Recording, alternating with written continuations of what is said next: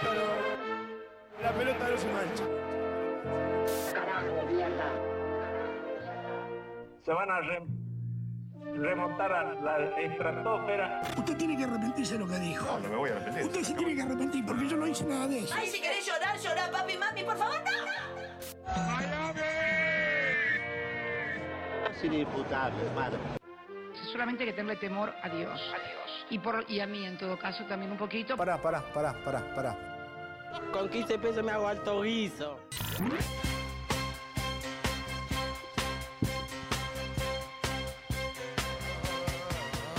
¿Cómo andan, queridísimos hijos de puta? Bienvenidos, bienvenidas a Maga, a Goberos, a Goberas. ¿Cómo están la concha de su madre?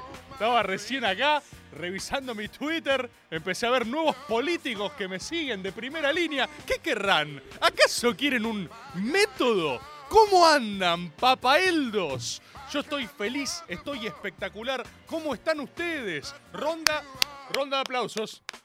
Ronda de aplausos por haber venido a Maga. Ronda de aplausos por asistencia. Ronda muy bien en cabina, aplaudiendo. Gracias, gracias por venir. Clap, clap, clap. Muy bien, muy bien. Pequeños logros, gente. Pequeños logros. ¿Quién está deprimido? ¿Ustedes? No. Otros estarán deprimidos porque no están en maga. Ronda aplausos otra vez. La estás rompiendo, loco. Está muy bien lo que estás haciendo, lo estás intentando. Es difícil, amigo. Todos sabemos que es difícil, todos sabemos que es difícil. Felicitaciones por estar acá, en Maga, este espacio semanal. Vos sabés que la gente, la gente viene a Maga, cual terapia, cual terapia de grupo, hermano. Cual terapia de grupo, necesitan Maga y está muy bien. Es normal, el agobero, la agobera te dice, no, monstruo, disculpa, el lunes no puedo, tengo Maga. Y la persona que querés te dice, ah, ¿qué es eso? ¿Qué estás haciendo? ¿Un taller? ¿Estás...? eh, eh, algo así, le podrías decir. No, es un lugar al que voy y hablamos con... Sí, sí, sí. Es un lugar al que voy, hablamos con otros agoberos, vemos cómo estamos, vemos en qué andamos. Y es un compromiso, todos los lunes de 8 a 9 estamos acá. Peque- pequeños logros, pequeños logros. ¿Qué hiciste esta semana, Carlitos? Fui a Maga. Dejé terapia, pero fui a Maga. Hay muchos agoberos. No es que esto sea recomendable, pero hay muchos agoberos que están dejando terapia para ir a Maga. ¿Ustedes saben de este fenómeno que está pasando? Personas que capaz tienen sesión de terapia, por ejemplo, Cuafrot dice, mejor que mi terapeuta, bienvenido. Los, los agoberos están en sesión de terapia, tu psicólogo, psicóloga te dice algo, y ya empieza a pasar que algunos dicen, eh, mm, sí, no sé si es por ahí, déjame que lo charlen maga y vemos. Ya está pasando, es una respuesta muy agobera. Le dicen a sus terapeutas, no sé si están así. Lo voy a ver en maga y te digo cómo lo ven mis compatriotas. Y por eso nos encontramos en este espacio. Yo, como verán, estoy mucho mejor, mucho mejor. ¿Acaso creen que eso son ambivalencias emocionales preocupantes? ¡No! ¡No! Son los ciclos de la vida. Y es sano y es saludable. Hay lunes que te encontrás y decís, uy, qué bajón este lunes. Y hay lunes que decís, loco, la vida es hermosa. Soy un agobero y estoy en maga, que es mi hábitat natural. El momento más feliz de la semana, loco. He cancelado cosas para estar acá. Quiero estar acá. Más de uno pensaba, che, loco, qué temprano arrancó Maga. ¿Qué te pensabas que ibas a arrancar en 20.05? ¡No! Arrancó a las 20, Maga. Ya te perdiste cosas increíbles si estás recién ahora entrando al chat. Tenés que llegar puntual a Maga. Quizás no mereces ronda de aplauso. Clapnt. ¿Eh? Si llegaste recién ahora, ya todos tuvieron. Quiero estar acá, grita uno. ¡Ah! ¡Ah, ¡Quiero estar acá! Acá no me hago preguntas. Clapnt. Eh, Los otros agüeros están re felices. Los que están recién ahora entrando a la ronda, quizás querramos hacerlos sentir un poco mal. Quizás queremos mirarlo y decir, "Mm, llegaste medio tarde, agobero. Llegaste medio tarde, agobero. Yo estoy muy bien. Estoy muy bien en parte por mi arduo trabajo de realización personal, mi trabajo psíquico, ¿no? mi aislamiento en las verdades primigenias y mi abordaje de mi construcción artística, que en última instancia es mi náucrato, es aquello que quiero brindar y eso me reconforta en las secretas simetrías de mi alma, ¿no? Estoy, estoy mejor por eso. Y por Rings of Power. Quizás la relación es 20% trabajo interpersonal, inversión en las relaciones y ver y entenderme a mí mismo y a los demás. Y un sólido 80 es lo feliz que me hace Rings of Power. Lo feliz que me hace Rob. Y la gente, viste, qué sé yo, qué sé yo, ¿quieren hablar alguna de estas cosas? ¿Querés un poco de mística? Clap, mira acá, DJ Fuma, 1984, dice, no está tan buena. Rob, está buena posta. Ya cómete la maldita naranja, máximo Rob.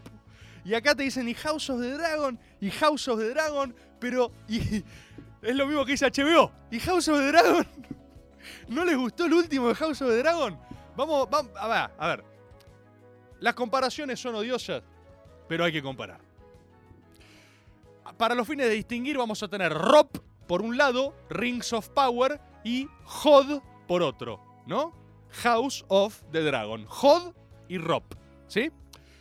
Quiero aclarar esto de antemano. Yo disfruto ambas series. Soy bisexual serie. ¿Sí? Pues sí, está bien, sí. Recién lo volví a pensar y pasó por mi propio filtro. Soy bisexual serie al respecto de las fantasías del momento. Soy bifan bifantasía. ya es un poco más rara quizás. Poli, polifantasioso, sí. sí, se está poniendo más solo sexual y no tanto series. Es algo que está pasando con los términos. Pero soy bisexual series. A mí me gustan ambas. Quiere decir que yo veo Rob y veo Hod. Y saben qué? Disfruto ambas. Pudiendo disfrutar ambas, que siempre es importante disfrutar porque las cosas están buenas. El agobero lo sabe, el agobero lo entiende, hermano. Pero pudiendo disfrutar ambas, hay algo que y perdón si esto le duele a alguien, porque acá ustedes saben que hablamos la lengua de la verdad, ¿no? Acá hablamos el idioma de la verdad, la, lengua más antigua y primigenia de todas. Disfrutando ambas, hay que reconocer que una es mala y la otra no. ¿Sí? Déjenme llegar a Gobero. los joderos, los joders, los joderos ya se enojan. De joders, ¿viste?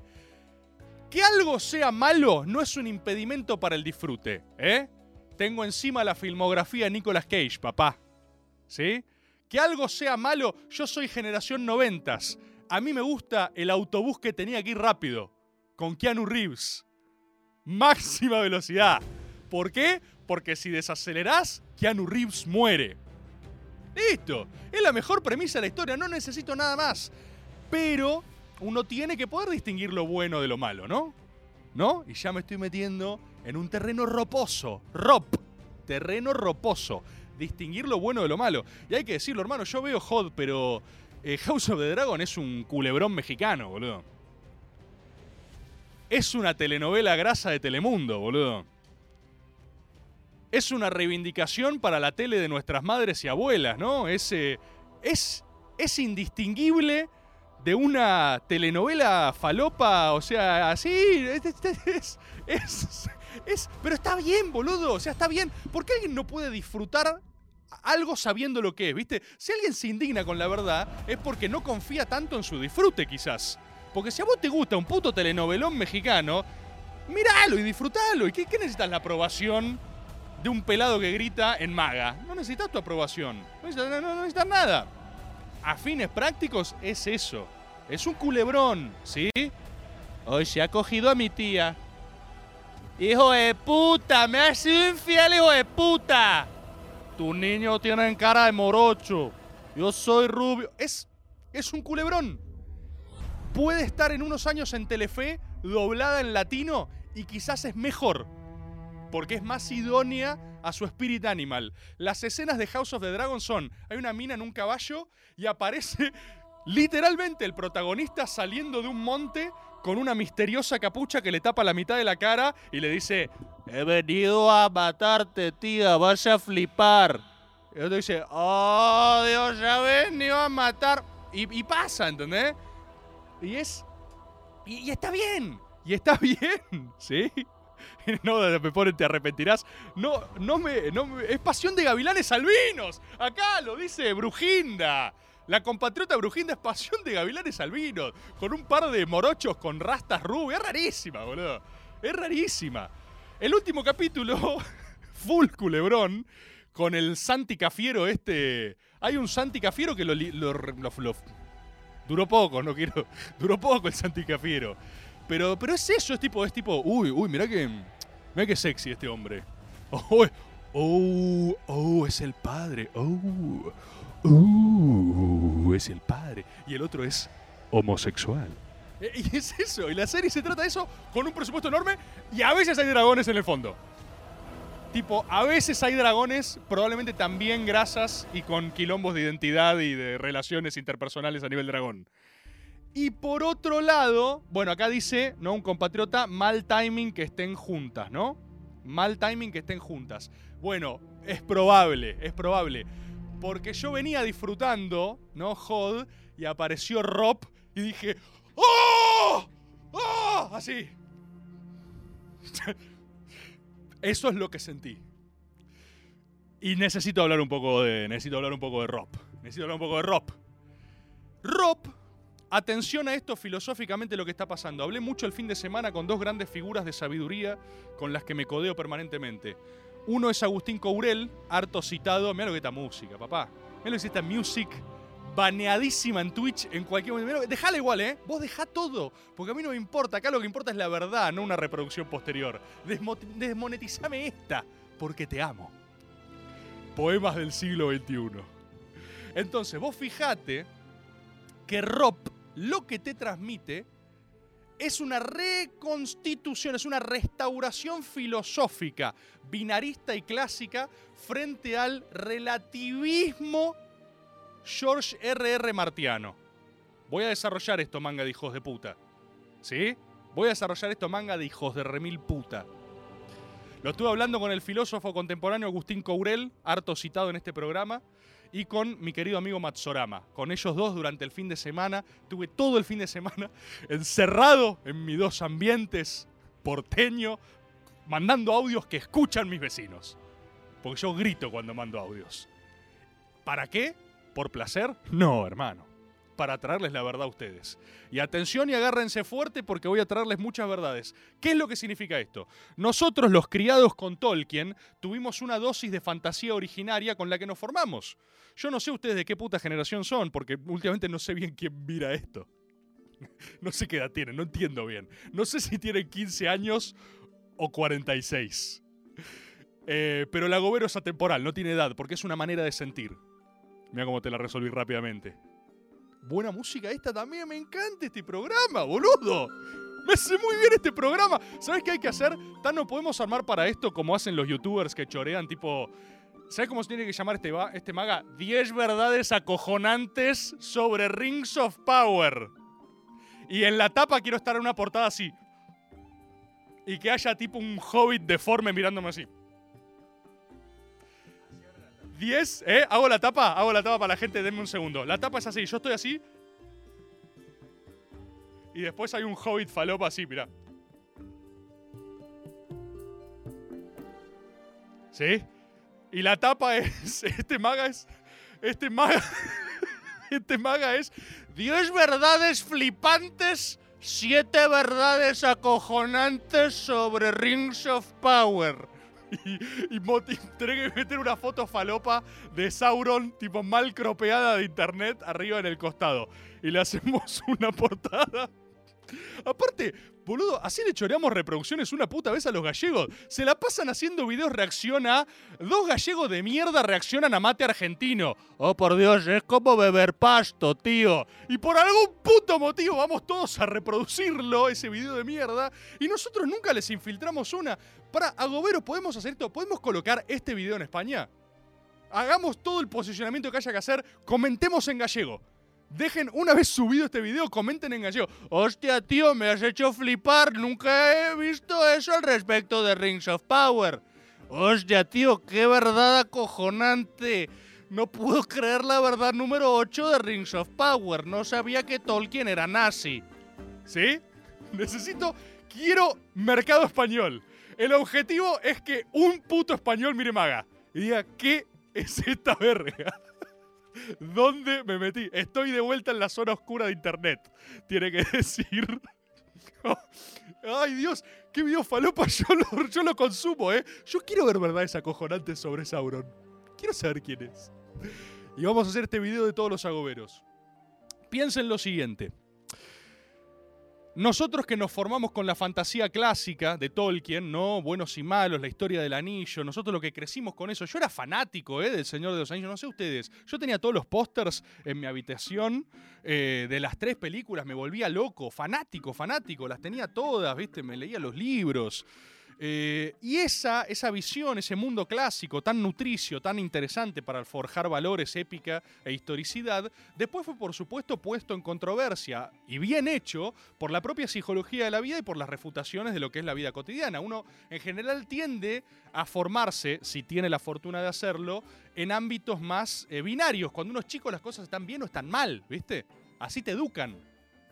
La crianza de ser en blanco y negro. Vos no agarrás a un niño y le decís, pequeño Timmy, a veces el uso de la legítima violencia, ¿no? Tiene connotaciones en función del conflicto inherente de intereses. Él tiene que entender que si le pega una ñapi en la cara a su compañero de curso, le tiene que decir que está mal, salvo que esté defendiendo, pequeño Timmy, ¿sí? Entonces, la cosa, eh, vos te formás así, buenos contra malos, elfos contra orcos, unos son feos y los otros son lindos, es fácil elegir tu bando. Cuando uno traiciona, porque por supuesto que hay conflicto en la narrativa de Tolkien, cuando uno traiciona, traiciona, sin amagues, no es, es como tipo, ah, fue tentado por la ambición y por el mal, se hizo malo, y puedo entender eso, empatizar o lo que sea. Después vino la narrativa que desde la fantasía quiso controvertir este universo clásico, principalmente embanderada en George R.R. R. Martin, ¿no? George R.R. R. Martin trae a un mundo de fantasía clásica todos los conflictos, por así decirlo, más civiles de la modernidad, de la modernidad líquida, o sea, trae los grises. A un mundo de blanco y negro, te trae gris. Entonces no hay buenos y malos, hay perspectiva. No hay buenos y malos, hay intereses. Por supuesto, en ese caso, por supuesto, en ese caso, eh, también es un síntoma de madurez. Uno no puede vivir en blanco y negro toda la vida, ¿no? O sea, te, te, te vuelves loco, tiene que incorporar grises y matices, pero entramos en una larga era de matices, de grises, y ¿saben qué? Es innegable también que esa experiencia terminó mal, porque GOT terminó mal. El tratamiento de esa serie terminó mal. ¿Saben qué fue? O sea, ¿saben cuál es el paralelismo filosófico en términos políticos de esto que vivimos a nivel generación incluso? Es kirchnerismo-albertismo. Perdón que lo diga así, ¿eh? Perdón que te decodifique tanto porque en este momento te da tanta nostalgia un mundo seguro y claro de buenos contra malos en una realidad líquida en la cual solo hay intereses y no sale muy bien tampoco, ¿viste? Entonces, primavera, ¿eh? ¿Sí? La juventud maravillosa, florecerán mil flores, primavera kirchnerista, buenos contra malos, Señor de los Anillos como insumo cultural. A vos te formaron. Estoy flipando, Tommy. Sí, lo sé, tío. A vos te formaron ambos estímulos en simultáneo. Vos veías un discurso de Cristina y después veías el retorno del rey, ¿sí? Más o menos. Vos ibas al festejo del Bicentenario y después veías la versión ex extendida de las dos torres. Veías Grima, lengua de serpiente, y después veías a funcionario echado por traidor, como Alberto, en esa época. ¿No? Todo era claro. Eso después se vuelve insatisfactorio, porque si vivís el resto de tu vida así, sos solo estúpido. Un día agarrás y decís, che, pará, creo que soy estúpido. Eso nos pasó a todos en el 2015.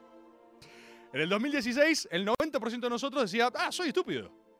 Claro, todo este tiempo fui imbécil. Yo no entiendo bien las cosas. Ahí vienen series complejas, ¿no? Grises. Oh, Game of Thrones. ¡Oh! Me hace sentir inteligente. Grises. ¿Sí?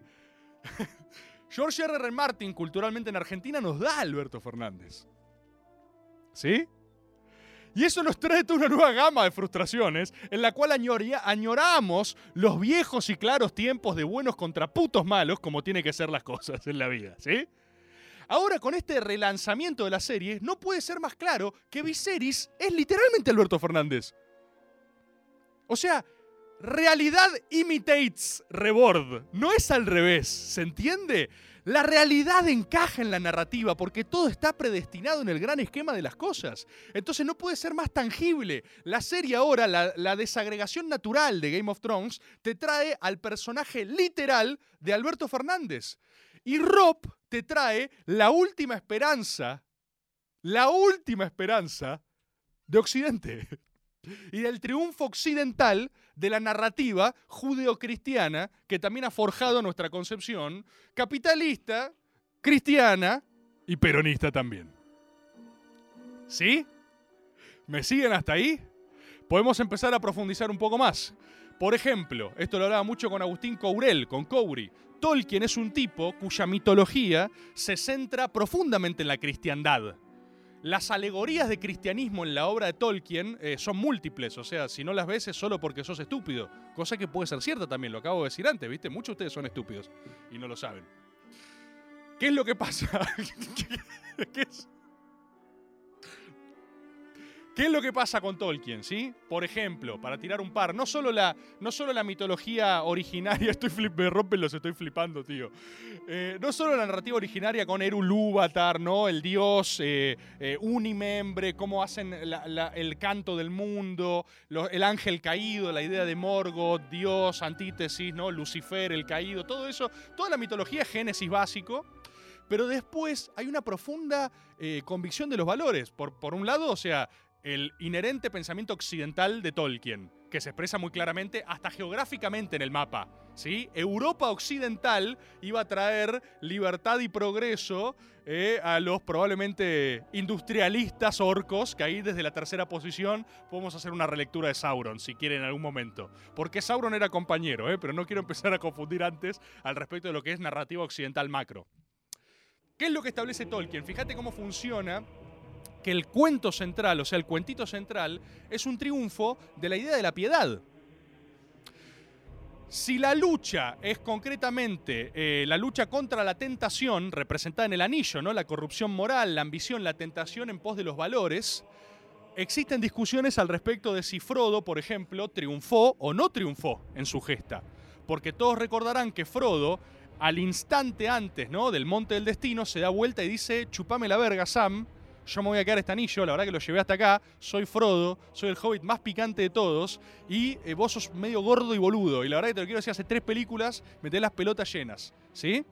Entonces uno podría decir desde cristiandad pura, Frodo no cumplió su cometido, Frodo fue tentado y cedió a la tentación. Pero ¿qué es más cristiano que la redención a través del perdón? Entonces, si ustedes se fijan el arco completo de la trilogía, lo que salva a Frodo es representado por la piedad que tuvo de Gollum. Lo saben, Frodo no tira el anillo al monte del destino, lo tira Gollum cuando le muerde el dedo y en esa desaforada locura cae, ¿sí? ¿Qué simboliza eso? Simboliza lo siguiente y me remito al diálogo de la 1 con Gandalf, que el otro día justo lo citaba Luquita Rodríguez. Es mi diálogo favorito de todo El Señor de los Anillos, que es cuando recién miran a Gollum, Gollum se está acercando y Frodo dice, qué lástima que Bilbo no lo reventó a este hijo de puta cuando tuvo la posibilidad. Y Gandalf lo mira y le dice, lástima, pedazo de gato, ¿quién te pensás que sos? Lástima, no, la piedad es lo que frenó la mano de Bilbo. No es, lo, no es el resultado. Y después le dice, no te apures a impartir justicia por mano propia porque no te da el cuero y sos muy enano y tenés los pies peludos, ¿sí? Esa es como la cita textual más o menos. Después le dice algo muy hermoso que es lo único que podemos hacer es decidir qué hacemos con el tiempo que nos es dado, ¿no? Bellísimo, bellísimo. Es increíble que todas esas vueltas son para decir lo mismo que te puede decir un tío hoy a esta altura de tu vida cuando te dice, la vida es muy difícil. Si, lo piensan, toda la misma conversación es resumible en que Frodo diga, che, mira este hijo de puta nos sigue. No jodas, Frodo, la vida es rara. Frodo, la vida es rara y vos no sabés si en 10 años no está como ese hijo de puta, ¿eh? Eso, eso es lo que le dice Gandalf, que es una gran lección que cuando sos niño no lo entendés. Cuando vos a veces te apuras en bardear a alguien, lo ves todo gediento, todo roto, tiene que venir alguien y decir, mirá, no cantés victoria, que vos no sabés lo raro que se pone la vida. Y vos capaz en 10 años estás semidesnudo siguiendo un grupo de personas sin que te vean para chorrarle sus pertenencias. Eso es lo que... La vida, da- la vida da muchas vueltas. Eso es lo que dice Gandalf. Lo dice muy florido, pero lo que le responde es, hermano, la vida da muchas vueltas. No sé, boludo. Después Frodo tiene la oportunidad de matar a Gollum y no lo mata. Y eso es el acto de piedad redentora en la narrativa cristiana. Al abstenerse de matarlo, lo que uno podría rastrear es que esa buena acción es la que tiempo después salva al mismo Frodo de su propia tentación. Fíjate qué lindo te queda ahí el cuento. La moraleja es cristiana. Lo que te salva es tu propia piedad, incluso en momentos de tentación. ¿Se entiende? Ese es el planteo narrativo del universo tolkieniano. Y yo creo que Rob, Rings of Power, retoma muy hermosamente esta idea de dualidad moral permanente. Cada capítulo que vos ves es eh, moralmente binarista la serie. No por eso menos compleja, eh, esto lo quiero aclarar. Pero es más elemental. No hay una escena, toda Rob se trata de ver si eh, está bien lo que está diciendo o está flasheando. No sé si les pasa eso. La serie es inteligente porque los intercambia los roles y las posiciones. Pero ves una escena y estás mirando y decís, ay, ¿están flasheando en irse de Númenor o no? ¿Está bien o no? Y a gente como los buenos cancerianos, que somos nosotros con Luna en trolo, ¿sí? Y nos encantan las disputas de moralidad. ¿Entendés? Gente como yo que ama la disputa de moralidad y enroscarse y ver si estuvo bien y estuvo mal. Eso es como que nos den heroína pura porque nos dan un ejercicio de recreaciones de teatro permanente en las cuales no sabes quién es bueno y quién es malo. ¿Y sabes cuántas posiciones hay? Dos. O sos bueno o sos malo. O está bien o está flasheando. Lo cual no quita el error, ¿eh? Porque el error y el arrepentimiento es fundamental. Fundamental. Pero vos la estás viendo y agarrás y decís, ¡Uy, boludo! ¡Qué bueno esto! Stalin Board dice, me gusta el pito. Está todo bien, amigo. Está todo bien, mandate lo que quieras. Acá no te va a juzgar nadie, Stalin Board. Sería interesante que a Stalin Board le gusta el pito, ¿no? Históricamente, como que, el un día se está pedía. ¿Saben lo que pasa, hermano? ¿Saben por qué? Estoy tan sacado. Me gusta mucho la chota. Y soy ruso, y encima soy Stalin, soy georgiano, soy medio enano, y tengo este aparato de violencia soviética gigante, y lo único que quiero es comer un poco de pija. Un poco, hijos de puta. Vamos una tanda y volvemos con más reflexiones de esta índole, compatriotas. Estás escuchando Maga por Nacional Rock. Hostia, tío, este maga me está haciendo flipar, hermano. Este maga está bien acojonante.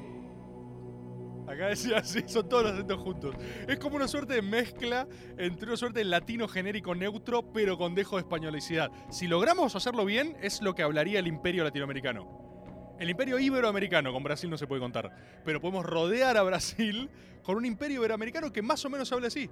Hostia, tío, estas verdades de Rob me están acojonando. Se me ha quemado mi paella neutra, hecha de Sevilla y choripán. Una suerte de blend, blend cultural falopa. Si lo logramos bien, hacemos el producto más consumido en toda Latinoamérica. Una región entera viendo esta verga. Y ahí sí ganamos, y al mismo tiempo nuestra, nuestra victoria última es la derrota cultural. En simultáneo. Que ganar es perder y somos invencibles. Y ahí Maga ha cumplido su propósito, que es encolumnar al continente detrás de la exportación de gas y litio argentino. ¿Sí? Con esa pequeña. Hostia, tío, me hace flipar. Se me ha quemado la paella de tanto flipar con este maga cojonante. Compatriotas, sigo con Rob. Le estaba diciendo esto al respecto del explícito binarismo moral de la serie, ¿no? Y lo hermosa que es. Y cómo es completamente autoconsciente de esto de jugar a que no se sepa quién es Sauron, que me parece. O sea, lo que lo disfruto. Voy a decir esto, del último capítulo me hizo reír tanto la escena. La verdad que esto no es un spoiler. Honestamente no un spoiler porque no te adelanta nada. Solo es una escena de disfrute y no te dice nada de la trama. Pero qué sé yo, si sos cagón es problema tuyo, no mío. Eh, cuando me pareció que la serie tuvo un momento particularmente autoconsciente en el último capítulo, donde uno de los personajes dicen, hago, hago todo lo que quieras, Sauron, me arrodillo ante ti. Y el otro como que reacciona raro y dice, pará, eh, vos sos Sauron, ¿no? Ese era, ese era el espectador hablando. O sea, metieron un guiño autoconsciente, no lo hicieron tan falopa como que uno mira a cámara y haga una referencia a la productora de Elijah Wood, por ejemplo, que es lo que harían en Scream 5, cosa que está buenísima, sino que acá lo hicieron muy sofisticado, que es pusieron en voz de todos los que estábamos mirando, tipo, che, vos, che, vos tenés que ser Sauron, ¿no? O sea, porque si no sos Sauron, esta serie es buenísima. y me hizo reír mucho que lo verbalicen, tipo, esa escena moló, tío. ¿Cómo me moló esa escena? ¿Cómo me moló esa escena, hermano? Clip genérico. Ahí Manu para España. Vamos a ver si conseguimos un par de dólares, pesos. ¿Viste lo que tienen los españoles? No solo eso, no solo eso, sino que me parece que en la serie, mira, por ejemplo, el otro día hay algo bellísimo que para mí no lo notaron, esto me lo dijo Matsorama. La intro, esto es un dato muy ñoño el que voy a tirar. Ustedes vieron que en el Deep Lore tolkieniano, bueno, lo dije hace un ratito, el mundo se creó por el canto de este Iru Ilúvatar, ¿no? Que es una canción y es una vibración, una vibración que la tapa. Siete, ¿verdad? No podrás creer la número 5. Sí, boludo, sí, por favor. Ay, quiero que entren gallegos, hijos de puta, a ver este video y queden atrapados, boludo. Y que no puedan salir de consumo argentino, que queden atrapados en la argentinidad y hundirlos a nuestro pozo de eh, colonialismo revertido, boludo. Quiero hacer reversed colonialism. La concha de su madre. El próximo lo abrimos comiendo paella. Reverse colonialism. Vamos a aplicar, es como reverse engineering. O sea, usar sus recursos contra ellos. Lo vamos a lograr, hermano. Nuevo objetivo de Maga desbloqueado. Les estaba diciendo que la canción de Iru Ilúvatar da forma al mundo. Como con vibración. Con una canción, ¿viste? Que en términos de física no es tan descabellado que en última instancia la vibración molecular y, el ratio en lo que vibra, como transo de físico, genera materia y genera, o sea, la, propensión entre moléculas unas con otras es lo que genera nuestra realidad. Entonces, en términos de origen de fantasía clásica, es muy poético darle esa connotación a la creación del mundo, ¿sí? Callate, abogado, me ponía uno ahí. Ustedes saben que el abogado puede hablar de. Es, es, la suma del conocimiento. Por eso yo estoy abogacía, para hablar de todo. Después hay conocimientos parciales y el total, que es la abogacía. Ahora bien, con esto van a flipar, tío. ¿Notaron que la intro de Rings of Power son literalmente anillos que se forman solo por la vibración de la música? Tano, buscate videos como los que había en el Museo Prohibido No Tocar, ¿se acuerdan? Tiré una refe porteña ahí, que iba de chiquito, te llevaba a la primaria. ¿Viste esas pantallas de sal donde vibra la música? Ay, si hubiera mandado la tanda después te lo pasaba ahora. Mira, voy a buscarlo acá. Porque, mira, mira, te lo voy a pasar. Oh, te lo vas a, vas a flipar, tío. Ay, tío, vas a flipar, ¿eh? Oh, vas a flipar. No, lo perdí, no lo tengo. No lo tengo. Pantallas de vibración. Voy a buscar otra comparación. Van a flipar, tío, van a flipar. Es literalmente, si ustedes ubican eso, acá está, acá lo tengo, acá lo tengo, tío, vas a flipar. Vas a flipar, tío. Mira, pasate esto mientras hablo, Tano. Mira, pasate esto, vas a flipar, tío. Mirá. Si ustedes recuerdan la formación del uso de resonancia, ¿eh? acá, uno dice placa de Cladini, Cladni, Nino, Nino, Nini. La música literalmente genera formaciones. La intro de Rings of Power es la música aplicada a una placa de materia que genera Rings of Power, anillos de poder, esas formaciones son formación espontánea de la vibración musical. Y esas figuras que arma son la canción, la canción que dio origen al mundo en la filosofía tolkieniana. Y te lo están poniendo una y otra vez en la intro con esa música. En tu cara lo están haciendo. En tu cara lo están haciendo. Y vos no lo apreciabas como arte. Por Dios que me pone como una moto, tío. Exacto, vibras y tomas forma. Mirá, Gay Turtle enloqueció. ¿Ves? Esto es lo que quiero. Gay Turtle enloqueció. Mirá, en la intro. La intro, la intro literalmente son Rings of Power formados por la vibración de la creación de la materia. Mirá, en la intro, ¿ves? ¿Te das cuenta? Está hecha con la música. La música da forma. ¡Hostia, qué ñoño, tío! Está dando forma al mundo. Con el Silmarillion en la mesa, papá. ¡Que estoy flipando! ¡Menuda hostia! ¡Tío! ¿Qué me haces flipar, hermano? ¿Qué me haces, me haces flipar, hostia? Mira lo que son estas formaciones, tío. Es la puta coña mierda la música. La música, tío, lo me flipa la hostia, la verga, lo que daba en la introducción, tío. Me, me, me flipa. ¡Ah, Dios! Eso le va a encantar a los gallegos. Listo, ya los tenemos adentro en el mercado de, de consumo. Con un par de esos más tenemos a toda la región. Es la leche. ¿Por qué hablan así, hijos de remil puta, boludo? Ese- este no se lo pasen en el clip. Ay, Dios. Cuestión. En esta hermosa Rings of Power, a mí me hizo reconectar con toda la mitología tolkieniana. ¿Qué quieren que les diga? Estoy súper feliz. Y no voy a negar que estoy súper feliz. Porque ustedes quieren que hable de otra cosa. No lo voy a hacer. No lo voy a hacer. Voy a hablar de Tolkien, voy a hablar de Rings of Power, voy a hablar de. De. ¿Sabes quién me gustaría que aparezca en la serie? Tom Bombadil. ¿Saben que. ¿Saben que hay que hablar de Tom Bombadil alguna vez? Déjenme hacer esto especialmente para las personas que nunca hayan visto nada de Tolkien y del Señor de los Anillos porque no lo van a poder creer. Hay un personaje de la trilogía original que Tolkien pone en sus libros que en las películas Peter Jackson conscientemente dice, eh, yo imagino la primera reunión de producción donde abordaron el caso Tom Bombadil, porque tenemos que hablar de Tom Bombadil. Se lo voy a describir rápidamente para la gente que nunca consumió Tolkien. En el medio de toda la historia del Señor de los Anillos hay un personaje injustificablemente falopa. Hay una versión de Papá Noel que vive en el bosque con un matrimonio, o sea, con su esposa, no le importa nada, es tan poderoso que podría ganar todas las guerras él solo, pero le importa tan poco el poder que no se le puede pedir que haga nada.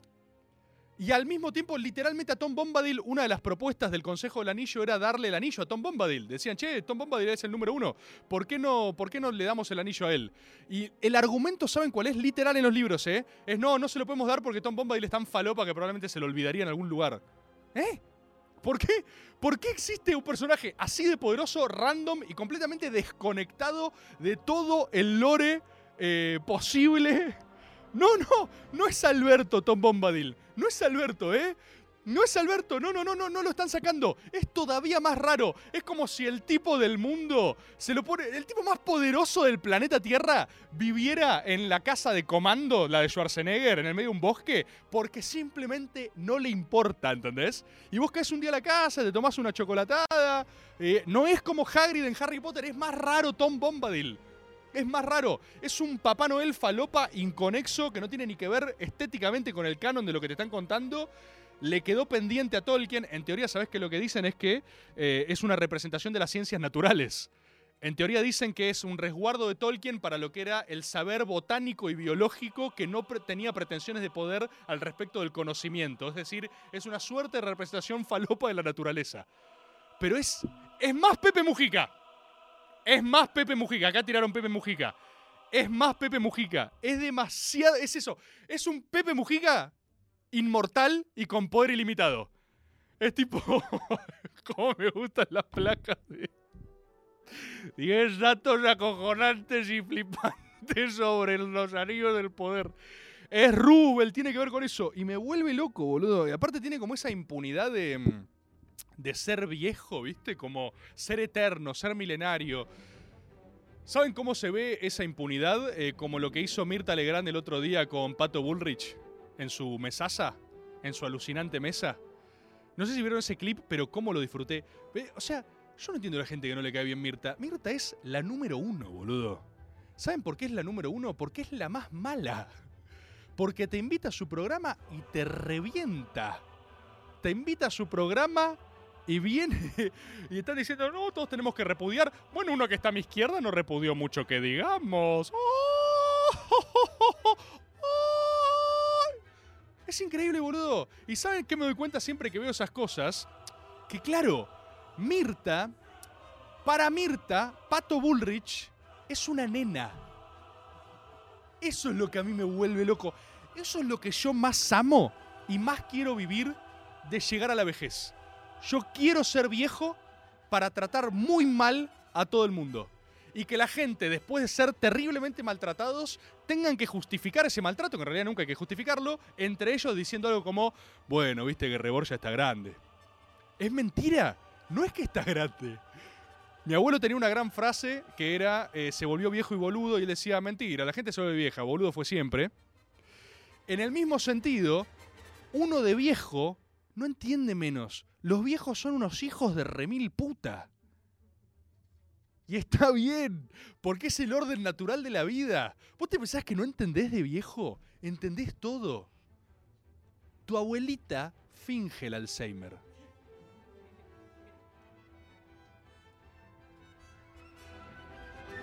Hoy.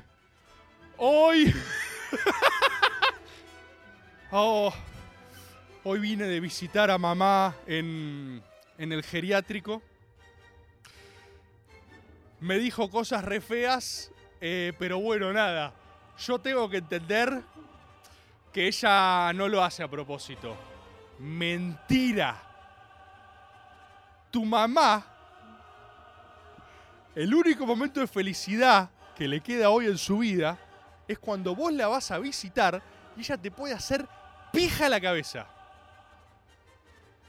Porque nuestros padres retienen sobre nosotros un poder único, que son los únicos seres humanos con los que uno tiene esa vinculación, de haberte creado. De hecho, es el único motivo por el cual alguien hace personas. Si yo algún día tengo un hijo, va a ser solo para pijarle la cabeza.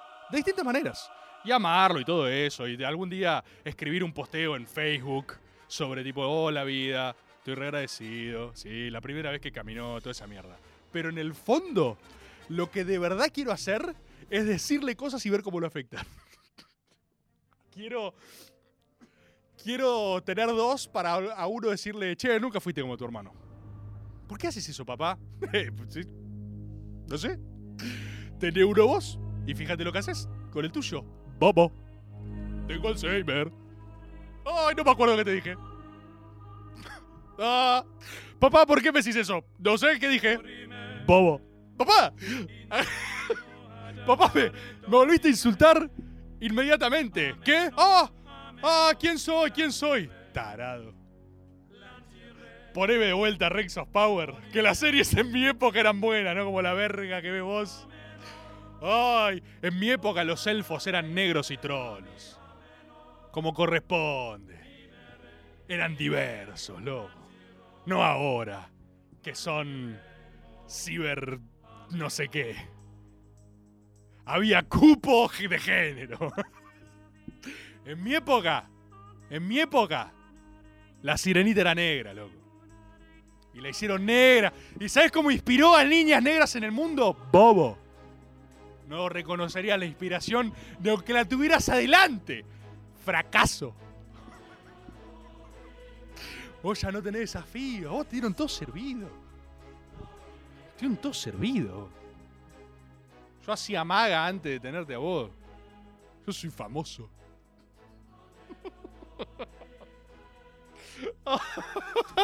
Ah, ¿Saben qué quiero? Ah. No, no, no, no, no tiene Alzheimer tu abuela. no tiene, no tiene. Todos lo sabemos. ¿Qué son los diagnósticos, boludo? Tu abuela tiene ganas de decirte la cosa, tiene ganas. Basta, papá, por favor. Ah, ¿Saben qué? mm, ¿Saben qué tengo ganas de hacer?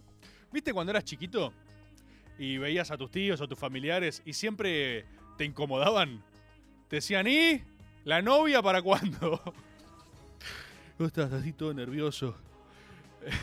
y decías, "Ah, no, no, no, eh, que jugar con nenas es de puto. Y la, y la novia te decía tu tío, me parece que es medio lento este. "Ah, tío, no. No soy un boludo. Solo quiero impresionarte. ¿Sí? ¿Recuerdan esa situación? Y que uno siempre piensa, ¿por qué harían eso? ¿Por qué harían? ¿Por qué harían eso los adultos, no? O sea, ¿por qué frente a un niño? Y yo siento que ahora quizás quiero boludear un niño. O sea, quizás quiero que mis amigos o que mis familiares tengan hijos pequeños para incomodarlos a veces. ¿Saben por qué? Porque me empiezo a dar cuenta. Mirá, acá dice Kimo, dice yo tengo sobrinos y lo hago. ¿Saben qué me empiezo a dar cuenta? Que en realidad, cuando uno llega a ese lugar, uno no quiere hacer eso. No se trata de lo que querés hacer. Es como ver un grupo de gente comiendo y decir provecho. Y todos tienen que parar incómodamente de comer y decir, "Oh, gra- gra- gracias, ¿viste? Y yo amo decirle provecho a desconocidos cuando lo cruzo gente comiendo. Lo amo. Cuantos más haya comiendo, mejor. Cuanto menos los conozcan, mejor. Cuanto más comida tengan en la boca y más incómodo sea, mejor. Amo decirle provecho a gente desconocida. Y amo que me digan provecho cuando estoy comiendo y decir, "Ah, ah, gracias. ¿Así? ¿Saben por qué? Porque son pequeños actos que mantienen la cohesión de la realidad para mí. Es el pegamento que sostiene unida la materia de nuestras costumbres. Para mí, cada vez, cada vez que un tío le dice a su sobrino y la novia para cuándo, está manteniendo unido el universo. Ese tío está salvando el mundo con su sobrino. Y cuando vos sos el sobrino, no lo entendés, ¿no? Pero algún día sos el tío y va a aparecer un pequeño enano con cara de boludo que se va a estar tocando incómo- incómodamente el pitito, porque todavía no entienden, ¿viste? Es como que te tocas el pitito, estás confundido, y ahí le vas a decir, ¿y? ¿Cómo te tienen las chicas a vos, eh? Es mentira. Ninguna chica lo, tiene nada. De hecho, solo lo acabas de asustar. Ninguna chica lo tiene nada. Al pequeño George Michael. George Michael solo quería jugar con, con juguetitos y, y ser feliz. Y ahora vos le acabás de inocular eh, una.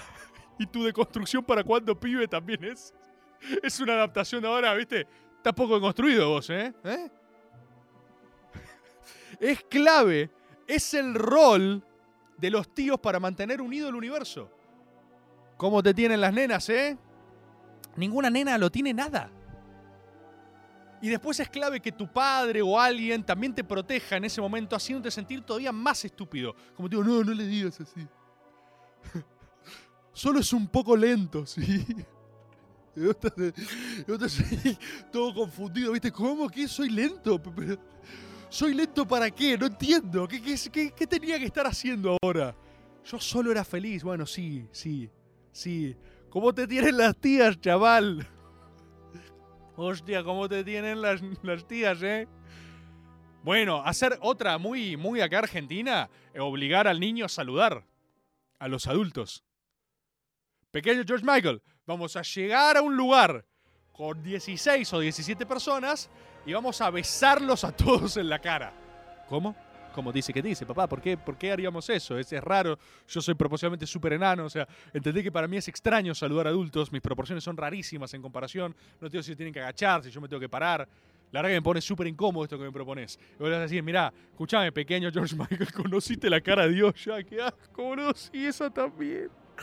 Ay, esa me la decían, grupos de...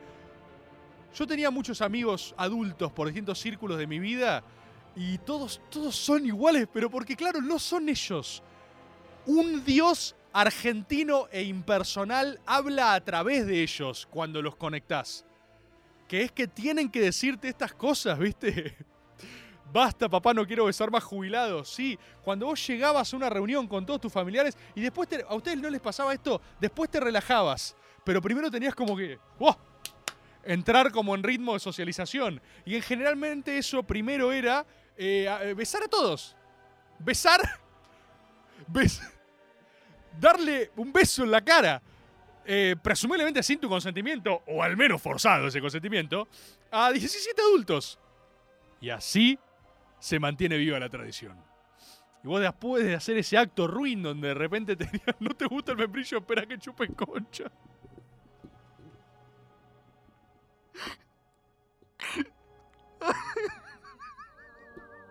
No, no. No, solo le están haciendo daño al pequeño George Michael, no. No. Ah, ah, la vida es terrible. Y ahí, ahí, ahí te das cuenta que. Ahí también te das cuenta que el daño es inevitable a la vez, ¿viste? Porque. ¿Qué es la vida sin daño para el pequeño George Michael? ¿Qué lo vas a tener en una burbuja de cristal? Sin tíos. sin un tío que le diga algo. sin un tío que le diga algo que quizás lo asuste. Quizás es la función social de los tíos, boludo. Si ustedes son tíos, quizás tienen que mostrarle algo de oscuridad al pequeño George Michael. Oscuridad controlada. Tipo mostrarle una cajita de oscuridad, una pequeña Pandora Box donde el mundo tiene horrores beyond your comprehension.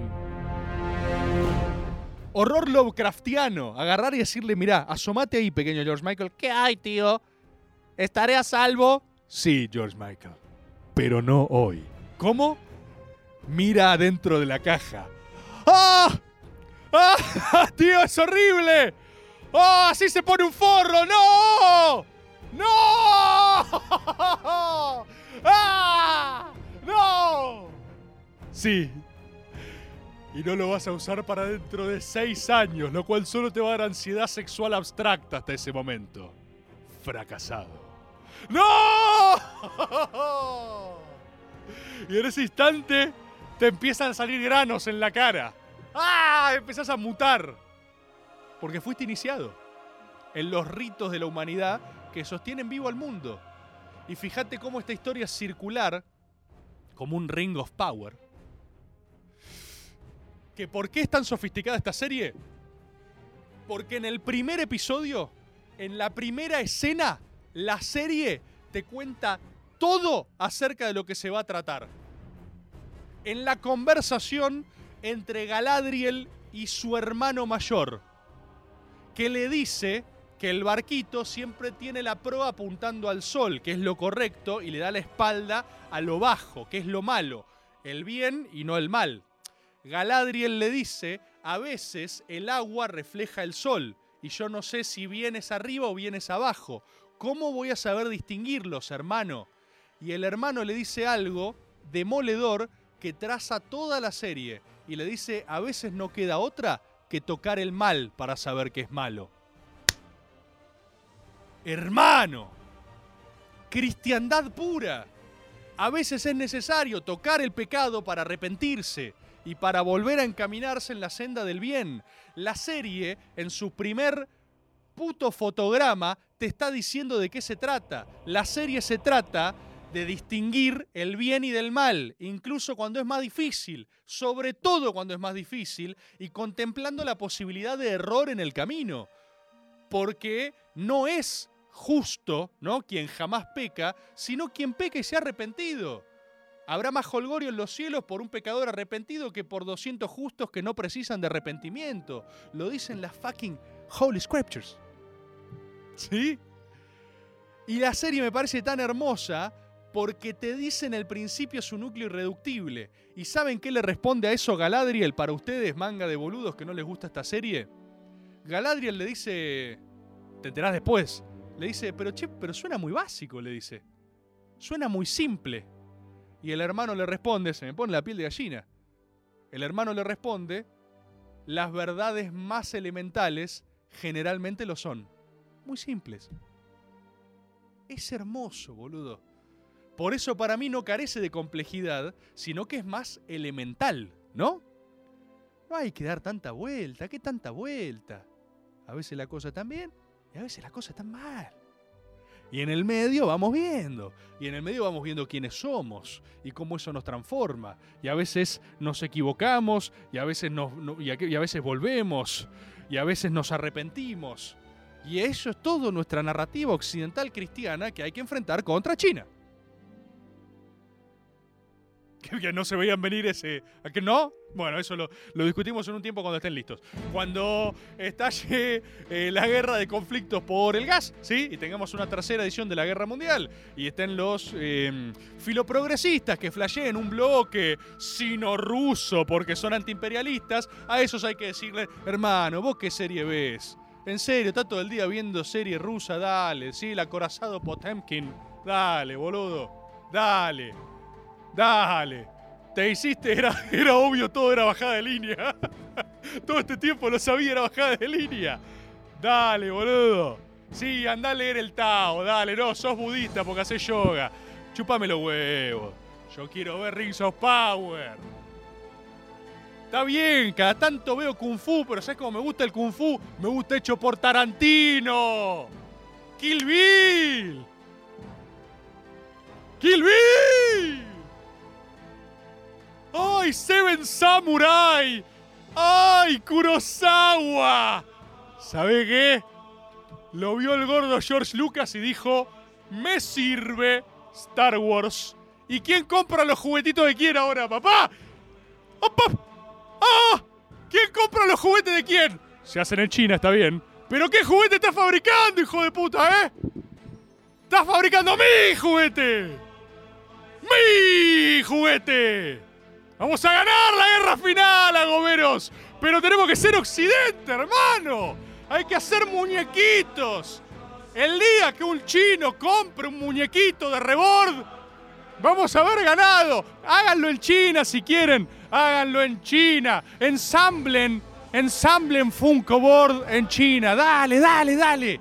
Pero vamos a ver un asiático jugando con miniboard. Y vamos a ganar. Vamos a ganar porque tenemos gas tenemos litio y mientras no nos corten el streaming, vamos a seguir viendo esas series que son las que queremos ver. No me rompa la bola. Yo no quiero que Disney Plus me saque de su paquete de suscripción por cerrar con el gas. Del- ¿Qué me importa los rusos? Quedan re lejos los rusos. ¿Quién puede seriamente sostener que somos más rusos que, que los de acá? Yo puedo llegar caminando a Washington. Si camino mucho, mucho, mucho, mucho, llego. ¡No soy chino! ¡Ah! ¡No soy chino! Compatriotas, esto fue Maga. Nos vemos la semana que viene.